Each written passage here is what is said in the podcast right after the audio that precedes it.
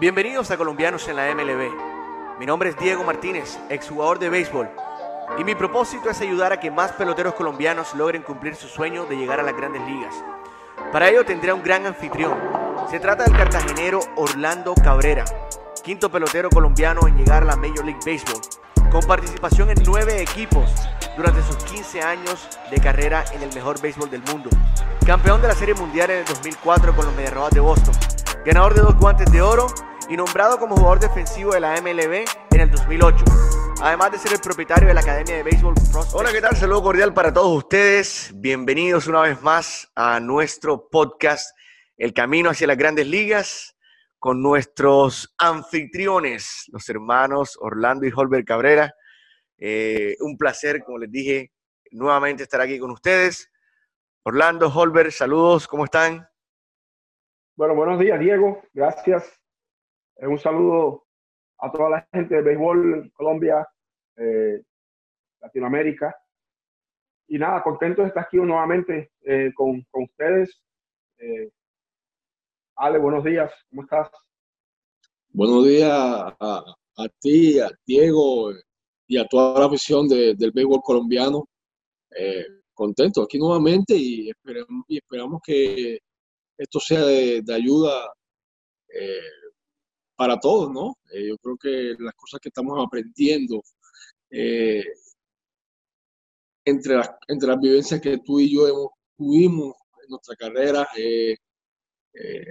están ayudando y, están abriendo los ojos a, muchos de, estos muchachos que vienen abriéndose paso, que se van a abrir paso en el béisbol americano o de cualquier parte, ¿no?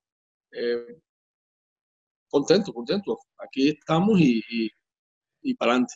Bien, bueno, el tema de hoy, el tema que nos compete hoy es el famoso slumped o mala racha, como, como, como le podríamos de pronto decir. Y quiero comenzar con Orlando. Orlando, ¿qué significa ese slumped? ¿Qué es un slump? ¿Si existe o es algo simplemente mental? No, no, de, no, de que existe, existe. Eso es, este, esas malas rachas eh, eh, son tanto a la ofensiva como a la defensiva, porque hay pitchers también que se meten en esos elones donde no pueden ganar juegos, donde eh, no, no, no, no, tiran mucho strike, y donde ellos piensan que le están dando a, a todos los picheos que ellos están tirando. Entonces, eh, sí existen y son reales y son eh, una, de las, una de las cosas donde el jugador tiene que saber eh, cómo, no tanto salir de ese slump, pero cómo mantenerse en el line-up cuando tú estás en ese slump, porque lo único que te puede hacer a ti salir de ese slump es seguir jugando. No que te pongan en la banca porque no está bateando, tienes que seguir, tienes que estar ahí en la pelea, venir todos los días positivo. Eh, saber de que cuando eh, las cosas, como te lo dije mucho, mucho, mucho anteriormente eh, en una de las entrevistas que hicimos, de que el jugador de béisbol va a hacer, las cosas mal más veces de que las cosas que va a hacer bien. Entonces, tú tienes que doblar la página seguir doblando esa página y seguir adelante, doblar la página y seguir adelante, ese momento va a tener su fin. Y cuando, usualmente, cuando uno se sale del slow, lo que viene es una etapa donde uno va a estar caliente, bateando. En derete. Exactamente. Entonces, es muy, muy, es un tema que se, amplía muchísimo, hay muchas cosas, eh, y yo sé que Jorge va, eh, en algún punto va a ampliar mucho esto, eh, por ser eh, muchas veces ha sido instructor de bateo en muchas organizaciones, él tiene muchas cosas de, de, que hablar sobre eso. Eh, bueno, añadiéndole a, lo que dijo Orlando, tanto ofensivo como defensivo para los jugadores que no son pitchers. Ojo, también hay slum defensivo. No coges una bola, todas las bolas se te levantan, se te van a entrar de todas las de todas las formas de slump. Eh, y es algo que es muy real.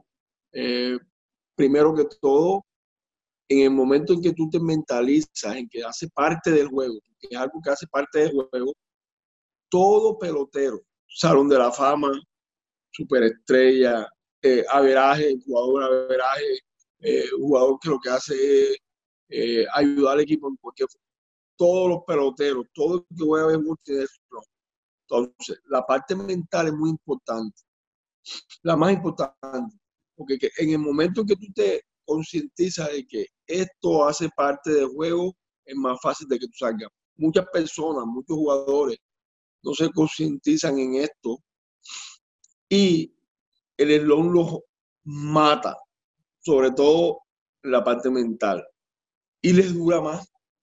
Pero en el momento en que tú te concientizas de que sí, hace parte del juego, el, el es así, sube y baja, sube y baja, pero entre más tú duras en la subida y menos en la bajada, o sea, en el slum, más dinero vas a ganar. Correcto, correcto.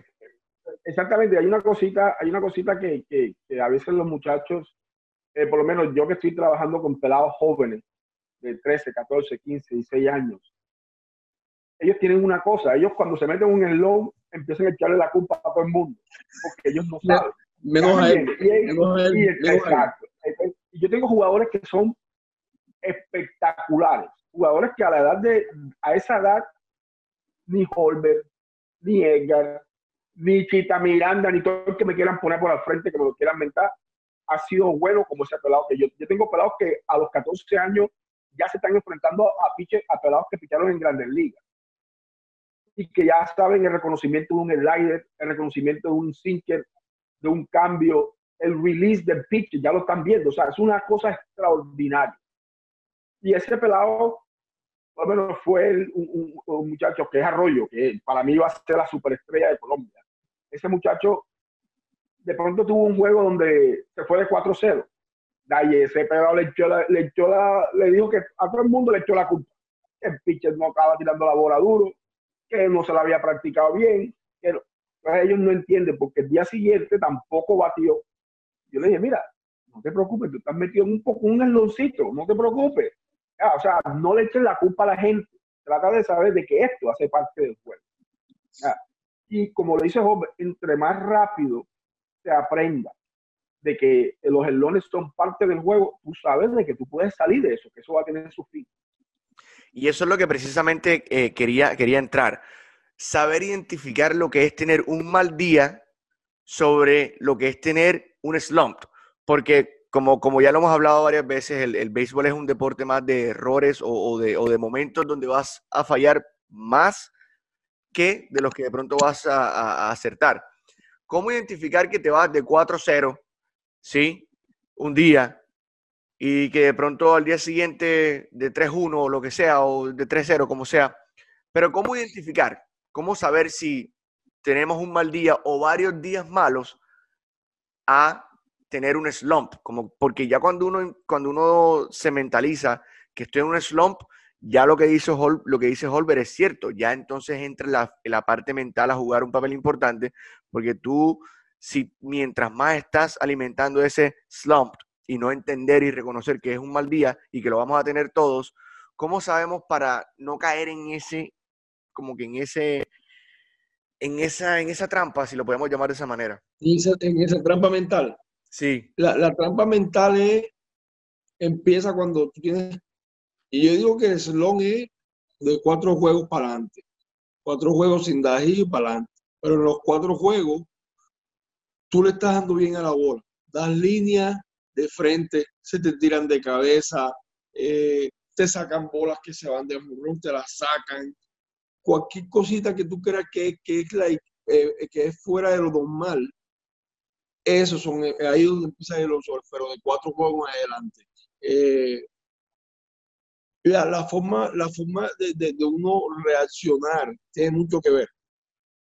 Como, hablamos antes, como hablamos anteriormente, en el momento en que tú reconoces de que estás en un elón y empiezas a tratar de hacer demasiadas cosas, empiezas, no, porque ¿qué estoy haciendo esto? No, que estoy haciendo, entre tú menos haces o menos haces, si entre tú menos haces, es mejor para ti. Como bateador, simplificar. Empiezo a, a tratar de dejar que la bola me gane a darle la bola para para el lado contrario del terreno, eh, para que te caiga, uno, para que te caiga un, un, un, grupecito, porque tú lo que quieres es que te va a empezar otra vez. Pero si tú estás tratando de quedar, no, porque quiero estudiar muy bien ahora y voy a seguir, mi hermano, el elón te va a comer, porque es que, eso es una cosa que, que, que no tiene que no tiene sentido. Eh, cuando tú estás metido en un hueco como ese, no te saca nada, sino ya cuando eh, eh, es como, es algo que mentalmente tú no lo puedes comprender, sino que tiene que pasar, porque así es. Sí, sí, exactamente. O sea, y, y, y lo que tú estabas diciendo al principio, los elones son para todo el mundo. Para todo el mundo. yo me acuerdo, yo me acuerdo quién tú seas. Y los elones son diferentes para diferentes jugadores. ¿okay? Yo me acuerdo que, eh, y eso pasaba todos los años, le pasaba eso a Andrew Jones. Todos los años, Andrew Jones se metía un elón. Lo que no sabía los Bravos era cuándo. Pero ellos sabían que había un tiempo en la temporada donde él no iba a batear. Pero Andrew Young, el, el, lo que él tenía era que Andrew Young era el center field del equipo y era Gold Glove. O sea, el tipo lo que nunca hacía bateando te lo iba a salvar Por eso que Andrew Young no lo quitaban del line-up. Pero Andrew Young se metía tres semanas, ¿ok? Tres semanas sin tocar la bola. Porque Andrew Young no hay que, que le daba de frente. Andrew era ponche, ponche, ponche. Ponche. O sea, te lo digo que tiraba recta por todo el medio y, y él no le daba no le daba. Andrew Jones, que dio casi 400 y pico de morrón. ¿Ok? Ponche, ponche, ponche. Y uno, y se quedaba, pero Dios mío, ¿cómo es posible que él no, le dé la recta? Si todo el mundo sabe que le van a tirar recta. Andrew Jones era un abanico, un abanico. Pero pasaban esas tres, cuatro semanas y Andrew Jones otra vez empezaba a darle la pelota. Nadie se sabe. Nadie sabe cómo pasaba. Ni su mismo equipo sabía. Entonces, después tú coges a Derek Jeter cuando Derek Jeter se metió un slon que se fue creo que de 30-0. 30-0. Andrew Young, eh, eh, eh, Derek Jeter era un bateador de 320 de por vida. Y era un bateador de contacto. De contacto. Y, y, y, Derek Jeter se, se, fue de 30-0. Yo me acuerdo que él lo abuchaban en, en, en, en New York. En Nueva York lo, abuchaban cuando él venía acá. ¡uh! Oye, el, hombre, el muchacho más querido de los Yankees. Y lo abuchaban porque se fue de 30 pero todo el mundo sabía que de ahí eso iba a pasar. Ese año él batió como 330. O sea, se metió el lobo y terminó viendo como 330. O sea, eh, es parte del juego. Todo el mundo sabe que le va a pasar, pero tú tienes que saber cómo mirarlo, cómo verlo y, tener la misma actitud todos los días, la actitud de seguir jugando duro. No te puedes tirar en el suelo y pensar de que ya se acabó el béisbol. Nuevamente, una de las cosas por las cuales los muchachos que nosotros tenemos en la academia, yo siempre hablo de que ellos no tienen mucho béisbol y nosotros tratamos de darle lo más posible béisbol que podamos y muchos turnos. Turnos que pueden ser no tanto en juego, pero sí en live BP. Lo más que uno pueda. ¿Por qué? Porque ellos no van a tener la oportunidad de coger y jugar 200 juegos porque no, no están jugando ni junior, juegan junior que la temporada dura 30 juegos. Después se van a jugar juvenil, de pronto no hay campeonato amateur, de pronto cogen 30, 40 turnos, eso no es suficiente.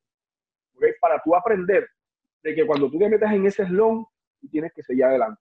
Pero ¿qué pasa? ¿Qué pasa, qué, pasa por, ¿Qué pasa por la mente, Holbert? ¿Qué pasa por la mente tuya como pelotero cuando lo viviste? ¿Qué pasaba por la mente cuando pasaba en un slum? ¿Y qué ves, qué estás viendo tú ahora que, pasa por la mente de los jugadores a los cuales tú estás viendo o tú has entrenado? Para es, es que para eso estamos nosotros, jugadores como yo, que estamos todavía metidos en, la parte de aprendiz, de, enseñanza en el béisbol. Eh, no hay computadora, no hay tú puedes tener todos los, títulos y todos los, eh, los de gris que tú quieras de cualquier escuela IB, Ivy League, no importa de donde tú hayas estudiado. Si tú no jugaste béisbol, tú no sabes qué es lo que está pasando. Tú no, porque es, es, experiencia vivida, lo que para poder eh, aprender un eslón y cómo enseñar a cómo, porque es que nadie sabe cómo salir. Tú vas a salir solo. Lo que uno trata de enseñarle es la parte emocional, la parte mental, cómo reaccionar. eso es lo que yo trato, la parte mía, que es la, la, la, que le siga a, a Orlando. Orlando sí ayuda a los muchachos a que firmen, eh, ayuda a que los muchachos eh, vengan a un profesional. La mía es, yo te voy a enseñar a ti, porque es lo más importante. En algún momento de tu carrera, tú vas a tener un eslogan. ¿Cómo tú vas a reaccionar? Tienes que seguir tratando de hacer algo todos los días que tú estés en el line para ayudar al equipo a ganar el juego. Aunque no estés bateando, porque es que no, no vas a estar bateando hasta el momento en que tú, Dios quiera que le dejes una bolita y no haya nadie ahí. Pero cuando tú estás en un elón, es como si tú estás bateando y hay 18 peloteros fiteando. La bola no encuentra para dónde caer, sino para puro agua. Entonces, eh, ahí es donde viene la, enseñanza, pero la enseñanza por ya yo lo viví. ¿Sí me entiendes? El, el adelante, vamos, sigue trabajando positivo, que tú vas a salir de esto. Hace parte del béisbol. Esto es algo que tú tienes que aprender. Esto hace parte del béisbol. Y si tú no lo entiendes así, va a una temporada larga, va a una carrera larga, porque todos los años vas a tener uno. Sí, sí. Eh, eh, Dos, lo, que tú estás diciendo, eh, eso es cómico.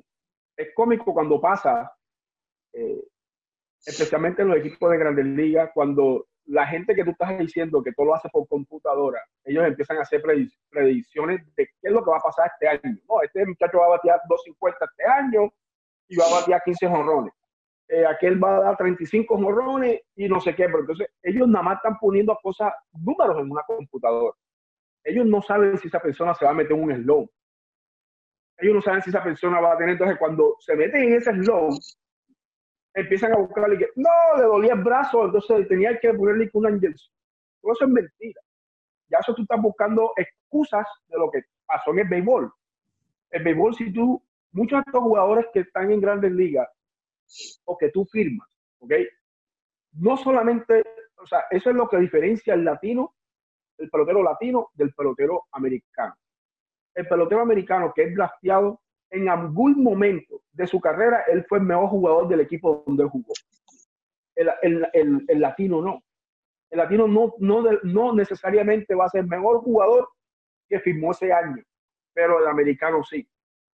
Ellos siempre han tenido muy, buena, eh, muy buenos números durante su carrera de high school o de college, que ellos no saben lo que es un elón, porque ellos siempre estuvieron jugando sobre un nivel mayor al que ellos estaban representando. El latino no, el latino tú siempre vas a jugar con los mismos palabras de tu edad y tú siempre vas a tener el mismo nivel. Ahora, uno que otro que vaya a ser mejor jugador, de pronto sí va a ser mejor jugador para siempre. Esos mismos muchachos, cuando se meten en ese elón, ellos no saben dónde están. Y si tú no tienes una persona que tenga experiencia, que ha pasado eso de que se ha metido en el loan, es difícil que ese, muchacho salga de ese loan. Y tú ves muchachos que firman por mucho dinero, con mucho dinero, van a Dominicana, batean 180. Vienen a Estados Unidos, batean 210. Después lo ponen otro año más en Rookie Ball y batean otra vez 220. Entonces, lo que ellos no saben es que ese muchacho no es que no sea malo, sino que él estado en el loan por tres años consecutivos porque él no sabe cómo salirse de eso. Eh, es importante hablar con gente, hablar con gente que tenga la experiencia. Oye, dime que, oye, ¿qué hacías tú cuando te metías en el long? yo me ponía a batir maíz de esta manera, yo, yo le decía al Girincó que me tiraba la bola para ayudarle para right field, que trataba de dar roletazo a segunda base. O sea, son tantas cosas que uno hace, porque lo que tú quieres hacer es simplemente sacarte de la cabeza que tú estás en el long. Tú lo que quieres es darle la pelota. Pero fíjate, Orlando, ahorita mencionaste que, y eso es lo que, a donde voy, ¿qué tanto el factor de, consistencia en cuanto a lo que decías, Albert, en un principio, tú tienes que hacer tu trabajo, tienes que mantenerte eh, eh, eh, haciendo las cosas bien. ¿Qué tanto hay que hacer ajustes cuando tú estás en un slump, que fue lo que mencionaste ahorita? Bueno, me tengo, estoy abriéndome mucho, eh, me está haciendo daño el slider o, yo no sé, me, eh, no, estoy atrasado con las manos, en fin, muchas cosas técnicas.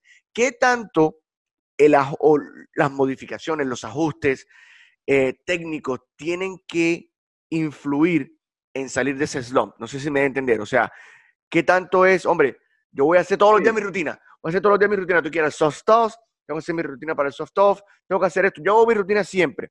¿Qué tanto yo debo yo modificar mi rutina para hacer el ajuste que me está afectando para el slump? Ahí es donde viene el problema. Cuando tú estás, cuando tú estás en un slump y empiezas a entrar en la, que, se te mete en la parte mental, tú empiezas a tratar de hacer más. Simplificar es el mejor remedio que hay. Entre tú menos tratas de hacer, o sea, ¿qué voy a simplificar? Voy a, voy a dar la bola para Rayfield, voy a tratar de que la bola me gane lo más posible para yo quedarme atrás, para darle la bola para ir y mantenerte con ese plan de trabajo. En el momento que tú tratas de salir de eso sin que te, te dé los resultados, ahí es cuando entonces tú te empiezas a meter a acabar, un, empiezas a, como uno empieza como que a acabar un hoyo que no tiene salida. Pero entre tú más simplifica, es más fácil. No que es más fácil, pero va a durar menos o la parte mental va a influir menos en, esta, en, este momento en el que las cosas no te están saliendo bien, que es el, que es el slump. Eh, de nuevo, tratar de buscar la forma en coge base por bola, bolazo, Juega para el equipo. bola, jugar, tratar de hacer lo más posible la, jugar para el equipo que, más, más jugar para el equipo que individual. Que ahí va saliendo poquito a poquito. Cuando vienes a ver, no hay el long, ya está, bien otra vez. Pero entre más tratar de hacer, no, porque es que, es que ahora que le di, tres líneas ya y son de frente, se me tiraron de cabeza. El pitcher hizo así y la bola se le metió en el guante por la parte de atrás. Entonces, tú quieres hacer más, peor, papi. Eh, eh, es una vaina que, que, es. Sí, pero, Ale, hay, hay, que decir también que cuando tú estás en un long, nosotros tratamos siempre de como que de amplificar lo que está pasando. Esas jugadas te la hacen, se la hacen a uno todo el tiempo. Sí. Todo el tiempo uno le da la bola de frente.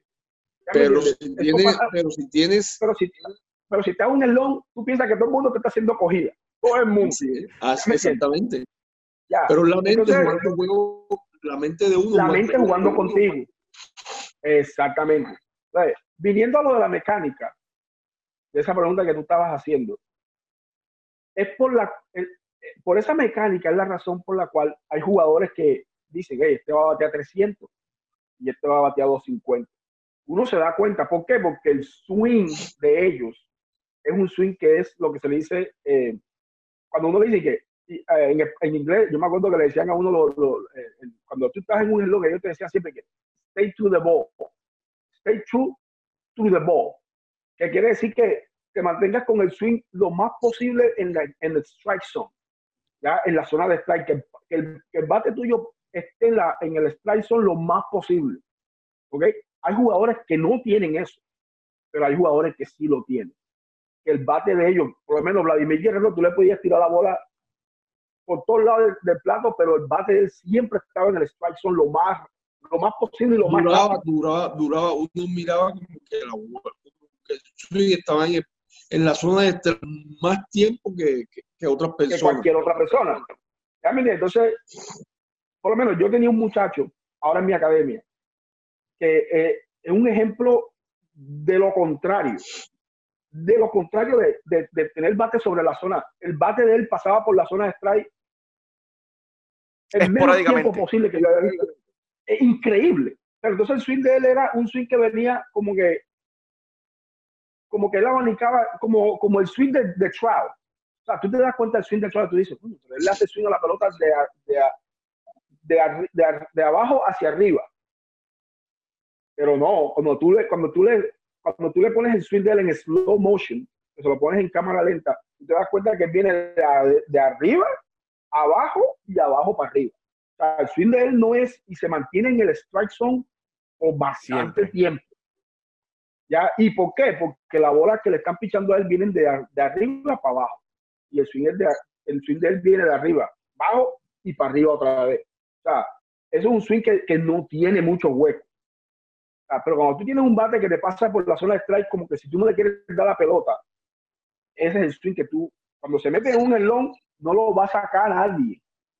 Nadie. Es muy difícil que saque el elón. Son muchachos que van a batear siempre muy bajo de verdad. Oye, eh, bueno, eh, yo, quiero, yo quiero entrar en otra parte también y es el manejo de las expectativas, Holberg. Obviamente uno como pelotero siempre está, yo quiero salir de este slump, pues, hoy es el día, hoy, hoy, hoy voy a batear, voy a batear de 4-4. Y es entender la diferencia, que era lo que estaban mencionando ambos ahorita. No es lo mismo estar en un slump de, de 4-0, 4 ponches, a de 4-0, 4 líneas entre dos y la cogieron, eh, mejor dicho, que tú tengas un buen contacto, no es lo mismo, pero cómo tú manejar esas expectativas de que ya yo quiero salir de esto. Eh, bueno, lo, que yo trato de enseñarle es que a mis peloteros o a los muchachos con los que yo hablo, la única cosa que nosotros podemos controlar como jugadores es darle bien a la bola, es darle bien a la pelota. Eso tú lo puedes controlar. Si tú haces tu mecánica bien, tu timing, tu tiempo con el que tú estás manejando, con que tú cargas el swing en la zona del strike, darle bien a la bola. Buen contacto, buen contacto, buen contacto. Eso es lo, que, lo único que nosotros podemos controlar. Porque muchas veces tú le quieres decir, tú quieres, lo voy a dar para allá, lo voy a dar entre primera y segunda, lo voy a dar para right, right center. Tú puedes controlar eh, cuando ya tú tienes tantas repeticiones, tú logras controlar el ángulo de tu swing, el timing, el tiempo del swing para darle la bola para allá, para darle la bola para el center field o para darle la bola para, para el lado del left field. Duro. Pero no puedes controlar que la bola te saque de línea para el shortstop, que la bola te saque de línea. Lo que tú puedes controlar y es una buena forma de mantenerte eh, un poquito al margen de entrar en, la, en ese, como que en esa en esa trampa que es como, que es el slum mental, le di bien a la bola las cuatro veces. Estoy bien. Mañana vengo, mañana me salen, me caen dos y mañana me caen tres y porque hoy di, le di tres veces de cuatro bien a la bola. Pero me salió de frente. Se tiró, el tipo me hizo tremenda jugada en el center field. El tipo me hizo buena jugada en el short, me cogió buen brinco y se tiró de cabeza y me cogió la bola mientras que tú estás pensando así, tú estás bien. Pero si tú estás pensando, mierda, le di a la bola bien hoy las cuatro, tres, ya estoy en el lomo. Ya tú estás cayendo en la trampa. Claro. Porque tú lo que tú lo hiciste, tú, tú hiciste lo que tú podías controlar bien, perfecto. Tú le diste la bola bien, es lo que tú quieres. O es lo que tú puedes controlar. Muchas veces tú no le das la bola bien porque das dos, tres y porque te llamaste, pero cayó la bola donde te está yendo bien. Son dos maneras. Esa, pero esa expectativa, esa expectativa, Diego, es lo que dice Holber. O sea, no hay forma de que tú digas, sí, ya yo mañana voy a salir de esto, o yo pasado voy a salir de esto, pero sí tiene que decirte. Okay. Sí, tiene, que decirte. Una parte positiva, sí. Exactamente, porque en grandes ligas, yo te voy a decir una cosa, en grandes ligas no es como en ligas menores también. ¿okay?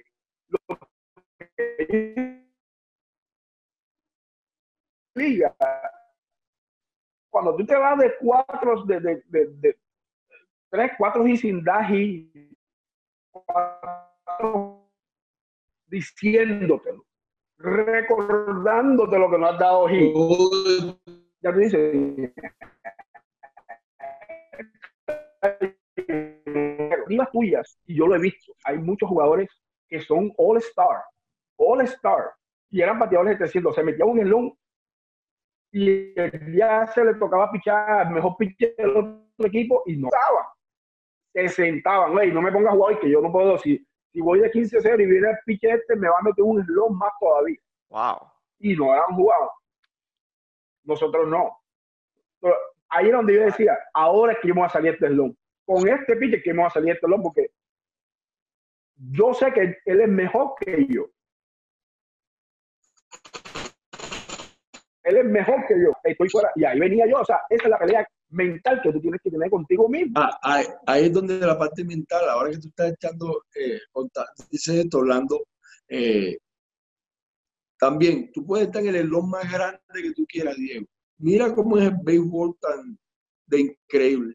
Tú puedes estar en el elón más grande, tú puedes tener 30-0, 35, de 22, 20-0, lo que sea, que tú te estás yendo mal. Pero viene X pitcher que tú a ese tipo garantizado le das 3 y porque ese es el tipo es el dueño de él. Oye, y garantizado eh, Borbón, ¿te acuerdas del pitcher Borbón zurdo que el papá también claro. que era dominicano?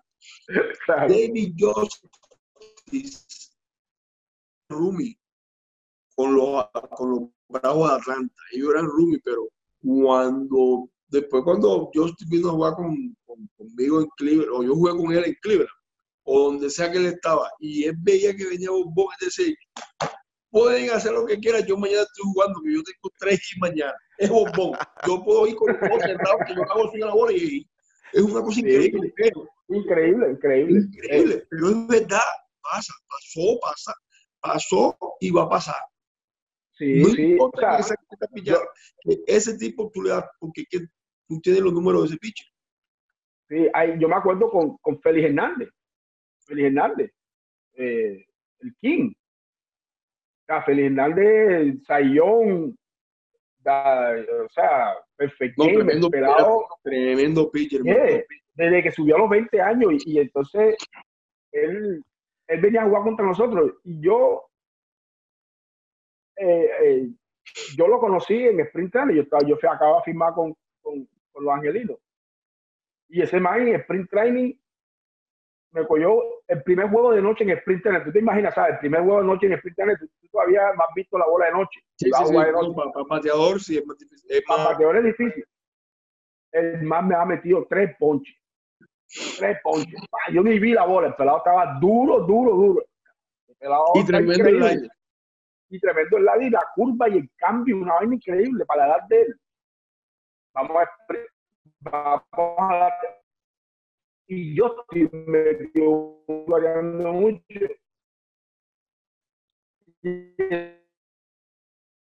Buenísima. Y, y,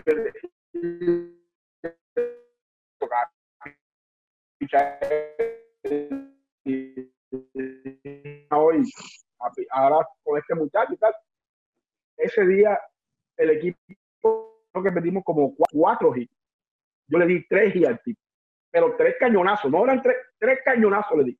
Desde ese día, más nunca, yo creo que si él me sacó algo a mí como cuatro veces fue mucho. Y él me decía, coño, vale, pero ¿qué es lo que, qué es lo que, tú, qué es lo que yo hago que tú sabes que viene? Y tú no me pelas. Yo decía, óyeme, yo no sé. Pero yo nada más sé que con que tú estés parado ahí, tú te vas a llevar tus dos cables. Ya, así ¿Ya me entiendes? O sea, y así es. Y el pelado, hasta el último día de mi temporada, últimos días de mi temporada, yo estoy en San Francisco y nos tocaba jugar con Seattle. Y Bochi, que Robert conoce con San Francisco, Bochi le gusta mucho el, el ¿cómo el macho. El macho. Le encanta. Ah, por eso es que tú ves el line a veces de, los, de San Francisco. El line de San Francisco es completamente distinto todos los días. Todos los días. él está tratando de machear los jugadores con los pitchers. Dos, dos tiene igualitos. Igualito. Vamos a hacer un, entonces nos, nos tocaba con Ciaro y él viene y entonces hace el meeting de, de, los bateadores. Y estamos sentados entonces dice que, ajá, hablando, hablando de, háblanos de, de, de yo voy a hablar de que, hermano, tú le vas a dar 650 a Jorge Hernández, háblalo. Aquí no podemos, ni el, ni el puede hablar yo. Yo no sé, yo le doy la bola y le doy. Yo no pienso mucho con él. Cuando se la veo que la bola viene arriba, le, le hago suelo. El mío, el, mío el mío era, uno de los míos era, eh, está en el Salón de la Fama, que es Lucina. Lucina tiraba siete ah, picheos. Musina tiraba siete pichones. La última vez que me enfrenté le di cuatro. Como cuando él estaba en, Baltimore, le di como seis. Y, todo el mundo me dice, no, oye, ¿cómo tú sabes lo que viene? Yo no sé, yo lo que, o sea, en mi mente, yo veía como, él hace algo diferente cuando me va a tirar la curva, cuando me va a tirar el, cambio, cuando me va a tirar, le tiraba tanto, pero yo, yo, ay, míralo ahí, ve, la recta, ¡pum! Línea, todo, pero era embuste, era que ese era mío, ese era mi hombre, no importa lo que él hacía, yo le iba a batear. Ya, entonces hay, otro que, hay otro que tú puedes saber, hoy te puede decir, voy con cambio, voy con la, y no le das y te lo aseguro, oye, no, no, es así, es así de jodido.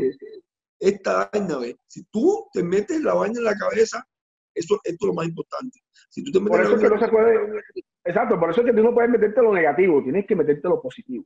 Claro, y ahí... Positivo, yo les voy a dar un ejemplo a ustedes de un tipo que no tenía nada en la cabeza o no se metía nada en la cabeza, sino que se mantenía siempre en su, en su plan de, en su plan de ataque. Esto es lo que yo voy a hacer hoy, esto es lo que yo voy a hacer hoy, esto es lo que yo voy a hacer hoy. No salía de ahí, hacer Albert que es Manny Ramírez. Por, Manny, no, Manny, es una cosa excepcional. No salía, no se salía, no se, no se desviaba de su plan. Yo voy a batear hoy, voy a buscar nada más el aire.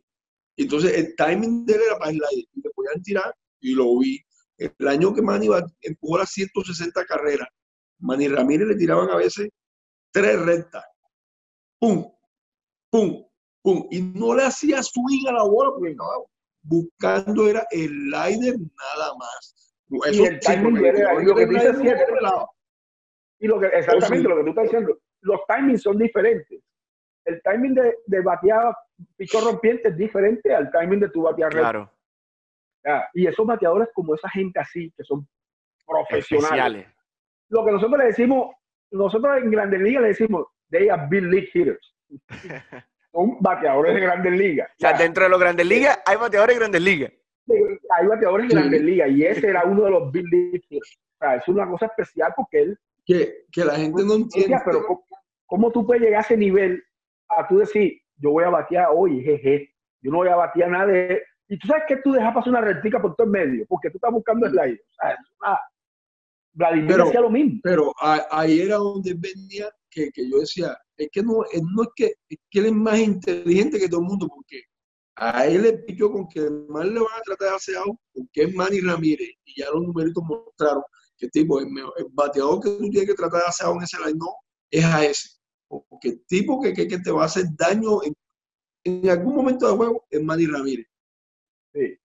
Entonces, tipo, ¿qué era lo que más le tiraban? Era el aire, que es el que los pitchers aquí en, Estados Unidos es el pichó, oh, mi pichó de aseado, es el aire, tiro el aire.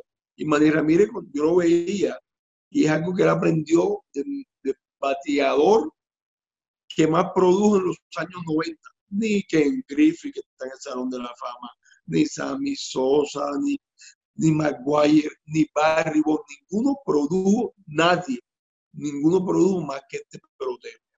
Hay algo que también vale la pena aclarar o mencionar. Estas nuevas, yo no sé si son nuevos, pero de pronto eh, lo que es común, el estrés, la, ansiedad, todas estas cosas que pasan por la mente ahora mismo y que ya tienen mucha más importancia dentro del aspecto psicológico del, pelotero, del jugador, ¿qué, ¿qué debe hacer uno Orlando, Holberg, ¿qué, ¿cómo debe uno, ya lo hemos hablado, sí, uno tiene que mantenerse positivo, pero de la teoría a la práctica hay mucho. ¿Cómo desde su experiencia ustedes pueden aconsejar cómo lo vivieron y cómo lo están viendo ahora sobre este manejo emocional o de estrés o de muchas cosas que pasan por la mente de los peloteros? Eh, en la parte mía, que es la parte de la enseñanza, Eh, relajarte, tratar de pensar cosas buenas. Para mí es más que todo la visualización. Visualizar que la, que la bola, tú le estás dando como tú quieres darle a la bola. El timing está perfecto, el picheo te lo tiraron que estabas buscando, le diste a la bola, la bola está entre, entre dos. La bola está entre el center field visualizar. La visualización es una vaina tan importante en este, en este deporte, sobre todo para los bateadores. porque te ayuda a mantenerte positivo, te ayuda a mantenerte eh, fuera de, la trampa del estrés. Cuando tú te, el estrés te, te, aprieta, tratas de darle más duro a la bola y ahí es donde el, aire está rompiendo más. Tú te estás abriendo, tú estás tratando de hacer demasiado. La, mía, lo, que yo trato de enseñar, porque me ayudó mucho a mí como pelotero, simplificar cuando las cosas no están, no están saliendo bien o cuando tú estás en un eslón. Si es que estás en un eslón, pues hay, como tú lo dijiste anteriormente, para identificarlo, para mí, un eslón no son dos juegos, un eslón son tres, cuatro juegos cuando ya tienes 16, 15 turnos encima y no has dado hoy. Bueno, para mí, eh, eh, cuando se habla ya de ansiedad, eh, cuando se habla de, porque para mí eso es una enfermedad, que ya son que, hay jugadores que, sufren de eso, hay jugadores que no. Yo te voy a hablar con los, que no, ya, porque eh, decirte que tú sufres de ansiedad y estás jugando béisbol, ya estamos hablando de que tienes que, eh, usar medicamentos y cosas. Yo no eso de medicamentos y esto no sé, pero no soy doctor. Pues, cuando ya yo conozco un pelotero de esa manera, eh, de que yo veo que él, esas esa, esa eh, ansiedad eh, de querer batear o esa, eh, ese nerviosismo que lo voy a utilizar, son diferentes, ansiedad y nerviosismo son diferentes. Ese nerviosismo de que no me están saliendo las cosas bien, ¿qué tengo que hacer? ¿Qué voy a hacer esto? ¿Qué voy a hacer lo otro? Hay una, hay una cosa que, que, yo, yo, yo, aprendí uno de esos años, una frase que dice, la, la, el éxito es el residuo de la preparación. ¿verdad? Entonces, lo, lo, importante de esto es no querer buscar solamente el resultado. Y hemos hablado muchísimo de eso. Tú me has oído hablar de un proceso. Sino es seguir el proceso. ¿okay? Seguir el proceso. El proceso de crecimiento, el proceso de preparación, el proceso que tú tienes que tener antes de cada juego y, y esperar positivamente que los resultados van a estar ahí. ¿Ok? Pero no los resultados van a ser exclusivamente lo que, lo que tú estás buscando, sino ese proceso, porque yo he visto jugadores que un día vinieron y se emborracharon esa noche.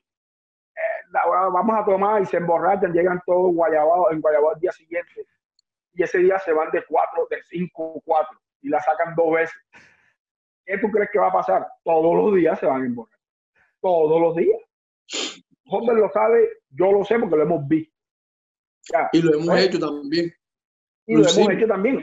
Bueno. Hasta que no salió bien. este que tú me ese que está hablando contigo, duró comiendo en el mismo restaurante. Un chinito. En el mismo restaurante de chino. Toda una temporada, porque ese, ese año batió tres, tres, treinta y pico, no sé cuánto rompió un poco el récord en AAA. Y eso era lo de él. Tú lo vas a hacer todos los días. Nosotros los, los peloteros, mira, no hay ningún pelotero.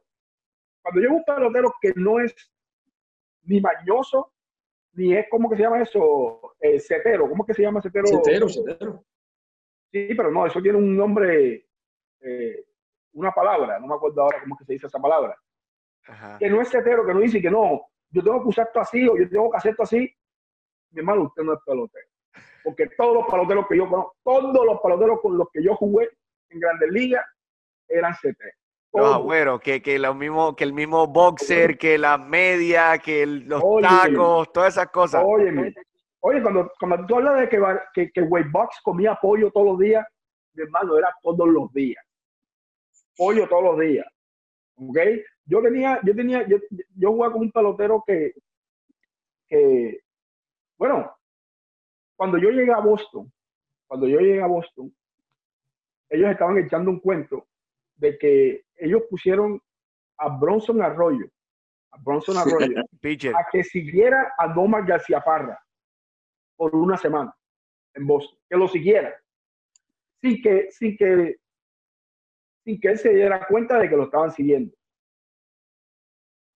Bronson Arroyo podía escribir un libro de este podcast en esa semana dijo, óyeme, yo nunca he visto a alguien de esa manera. El tipo hace la misma vaina todos los días. que era lo que hacía bateando también. Y hacía esto. Oye, lo que él hacía, los steps que él cogía para poder meterse de la grama para la tierra. Y una vaina increíble.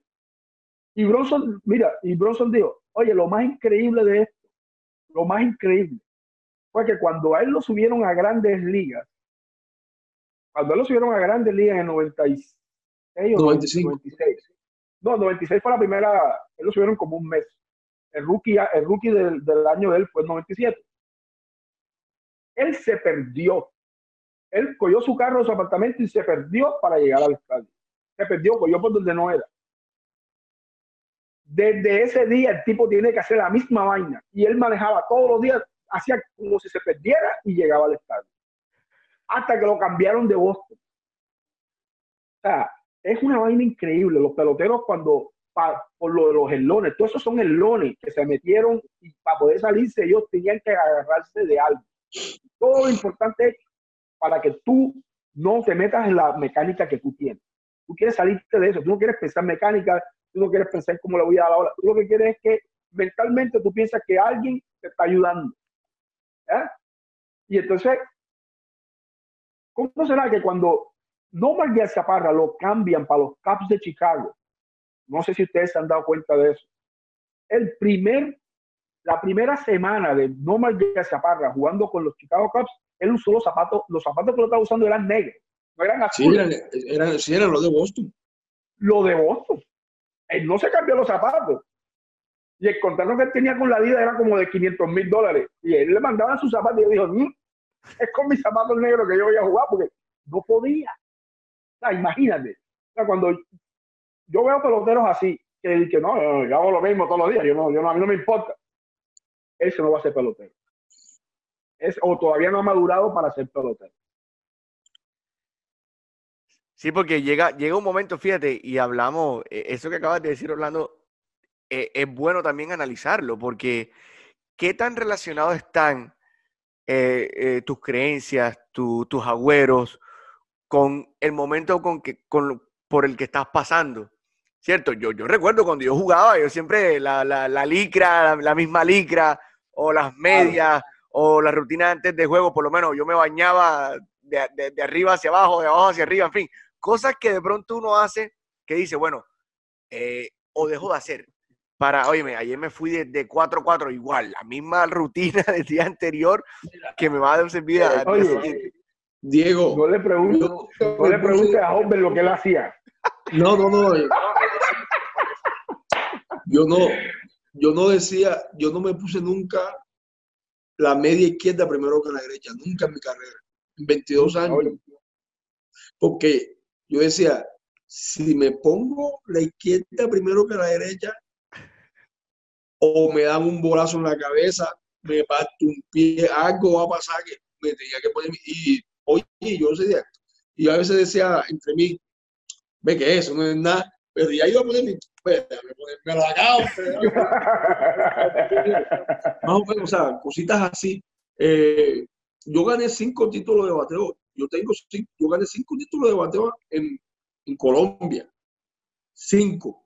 Y, y, yo a veces, y yo hacía cosas que yo le decía hablando, voy a dar cuatro y, o voy a dar tres, o y me decía, ¿qué? Eh, tú, tú, tres, cuatro yo había algo que yo decía, ya yo sabía que yo, ya yo sabía, yo sabía que yo iba a dar tres y dos y una vez yo le dije, ocho y no puede ser que yo voy a dar dos y yo, jugamos un doble juego, batí cuatro, cuatro, cuatro y cuatro y en, los en el doble juego. O sea, pero ya era una cosa que era, no, no, yo no lo puedo explicar. Hombre, eh, hombre Orlando, ¿qué, cómo, ¿cómo ustedes vivieron ¿Cómo ustedes vivieron sus slumps? ¿Cómo ustedes lo, manejaron? ¿Cómo ustedes lo, supieron superar? ¿Y qué otros ejemplos o qué otros casos de jugadores con los que ustedes jugaron, ustedes vieron? Bueno, este lo hizo de esta manera y este lo hacía de esta manera. Ya habíamos hablado de Manny Ramírez, eh, pero sería bueno de pronto escuchar otros otros jugadores. Que yo, que yo sepa, o sea, mi slump más largo, yo tú, o sea, pues yo mirando ahora mi numerito eh, y viviendo la, eh, en cuánto, like, cuánto duraba yo, cuánto duré yo pero eh, más que, me, que tengo pendiente o tengo en mi cabeza, yo, cuando me cambiaron de, de, los Dodgers para Seattle, yo empecé la temporada, empezando una temporada y con equipo nuevo que nadie me conoce. Yo empecé, yo estaba calientísimo. Cuando me cambiaron, yo estaba bateando, yo estaba muy bien. Al final de, la, de, de Spring Training para empezar la temporada. Y yo empecé la temporada de 0-15 de 0-15, pero no 0-15 que yo jugué el primer juego. Yo jugué, mi primer juego fue como el sexto juego de la temporada. Mi primer juego. Porque nadie, eh, nadie me conocía, me cambiaron faltando un día para, empezar la temporada. Nadie no me conocía, eh, nadie me conocía ese equipo. Nada más uno de mis, compañeros que estaba con los dos y estaba ya conmigo. Y él sabía que yo bateaba, pero no le iba a decir manera, este batea lo juega en blanco, en blanco y en blanco. Estoy de 12-0 y estaba bateando, pichando, iba a pichar ese día un tipo que se llama Mark, Mark Reckman, sundito de los, de los Marlins. Tiraba el como 79 y la rectica era como 83. Y yo sabía todo lo que me iba a tirar. Oye, yo te lo te voy a decir, viene con el cambio viene con la renta, ay, me va a tirar la cupita esa que da risa. Todos los picheos, oye, a este día, hasta este día yo te puedo decir, me puede estar, empieza a tirar una bola y dile, hey, hey, hey, ¿para qué va a tirar ese cambio? Yo se lo puedo, ya, yo sabía lo que iba a tirar, yo, veía. Y, pero yo hace más, en toda mi carrera le di un hit. Con él fue que yo rompí el 0-15, pero eso sí, me hizo primero tres veces. De 12-0 13, iba de 3-0, pero yo le daba la bola de él, yo le daba, no me punchaba, porque no me podía punchar a mí, pero yo le daba la bola y le daba de frente siempre, comencé a jugar o, o me iba adelante, porque el tipo tenía tremendo cambio. Y le di un cambio y dije, con el cambio, yo me quedé atrás, me quedé atrás, me quedé atrás, hasta lo ultimito, y le di la bola en la punta del bate, rompí el bate, y me cayó un flycito así entre el segundo, el short y el center field. Una un listo. Un ñamiento, pero en la punta. digo yo, tan listo. Mañana, si juego otra vez, doy dos o tres, porque ya, ya salí del long. No hay, no hay una señal mejor que esa, porque si tú vienes y tú de pronto y que, ¡ah! le das una línea de I para salir de un elón o tú todavía estás ahí, que, que, no se vale. Pero cuando tú das un ñamiento así, donde está, todo el mundo se tira de cabeza y la bola pica, yo, Ahora que ya todo me va a empezar a salir bien, pero la parte mental, jugando, jugando, jugando contigo ya. Claro, claro. Yo me, yo me acuerdo de, de, jugadores, o sea, eh, ¿cómo es que se llama este que metieron ahora en el Hall de la Fama de Colorado, que jugó con los Expos también? Larry Walker. Larry Walker. Oye, si tú vas a los videos de Larry Walker, o sea, es una cosa que la gente no sabe, que la gente eh, que no está. Larry Walker cuando cuando salía de, del, dogado para el London Circle, para el círculo de espera, él nada más calentaba con tres swings. Calentaba nada más tres swings. El número que él usaba era el 33. ¿Verdad? El tipo se casó tres veces y tuvo nada más tres hijos. Mira esa vaina. Él se casó y se divorció dos veces para poder casarse a la tercera porque él, él nada más le gustaba era el 3.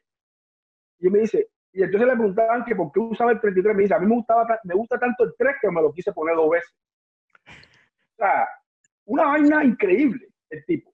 Entonces, yo me acuerdo con, por lo menos con Vladimir, yo estaba jugando con Vladimir una temporada y Vladimir estaba, pero Vladimir era uno de los peloteros que empezaba la temporada y eso era desde el comienzo. El tipo empezaba bateando. Él nunca, que estoy en el long, esa yo me acuerdo que en un tiempo estaba viendo como 3.40 eh, en abril. Y de pronto llegó que Vladimir el día anterior se fue de 3-0 con una base por bola, intencional. 3-0 y una base por bola intencional. Y le dice a Henry Coy oye, hoy yo no voy a batear BP. Y yo me lo cojo viendo así. No voy a batear BP. Oye, ¿por qué no quiere batear el pique? Que pienso que estoy metido como un eloncito.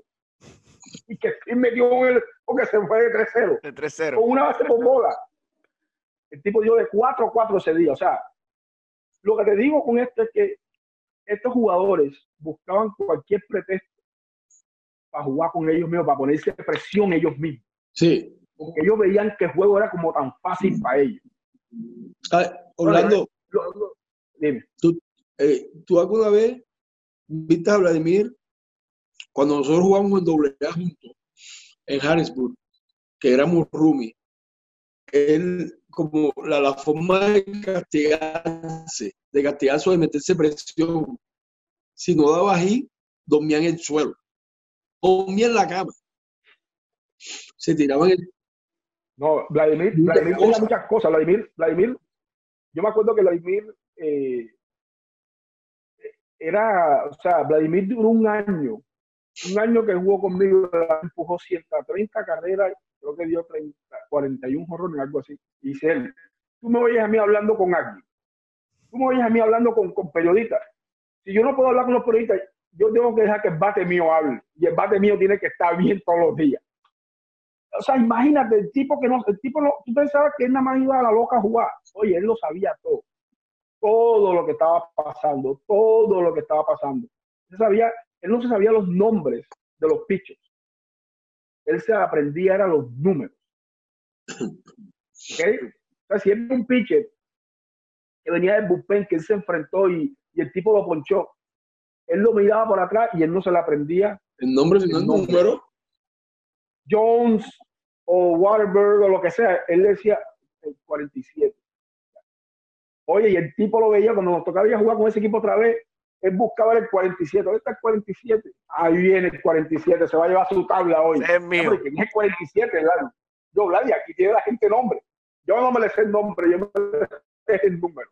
Había el número de todo el mundo. O sea, son cosas tan especiales que, que, que la gente a veces piensa que jugar béisbol es solamente, o sea, es superestrella, esa es superestrella. O sea, esa gente tenían eso dentro de ellos.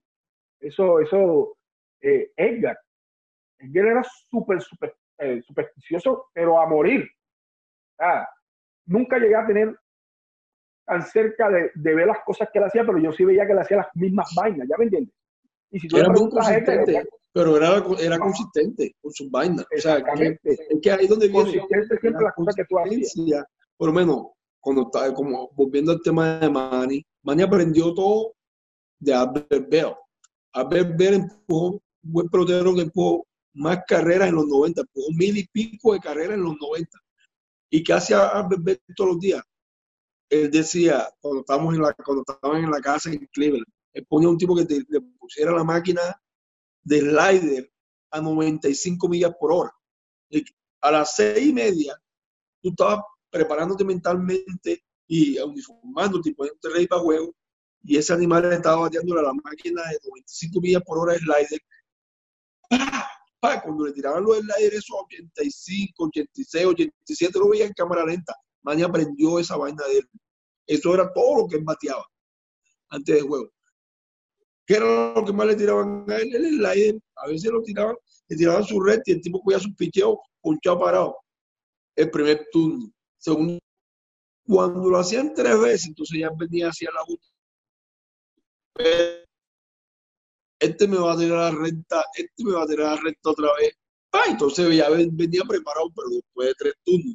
Pero si en los cuatro turnos tú te, te mataba con el porque eso era lo que él iba a batear todo el tiempo. Ay, Sí, bueno, pero entonces de- ya, este, dime, Dime, dime. Orlando, dime. No, no, ya generalizando, porque ya se nos está acabando el tiempo. Sí. Eh, el eslón eh, es algo que nos va a pasar. Te va a pasar. ¿Cuántas veces te va a pasar? Nadie sabe, solamente tú. ¿Cuán- ¿Qué tan largo va a durar? Solamente tú sabes eso. ¿Qué tan corto va a ser? Solamente tú lo sabes.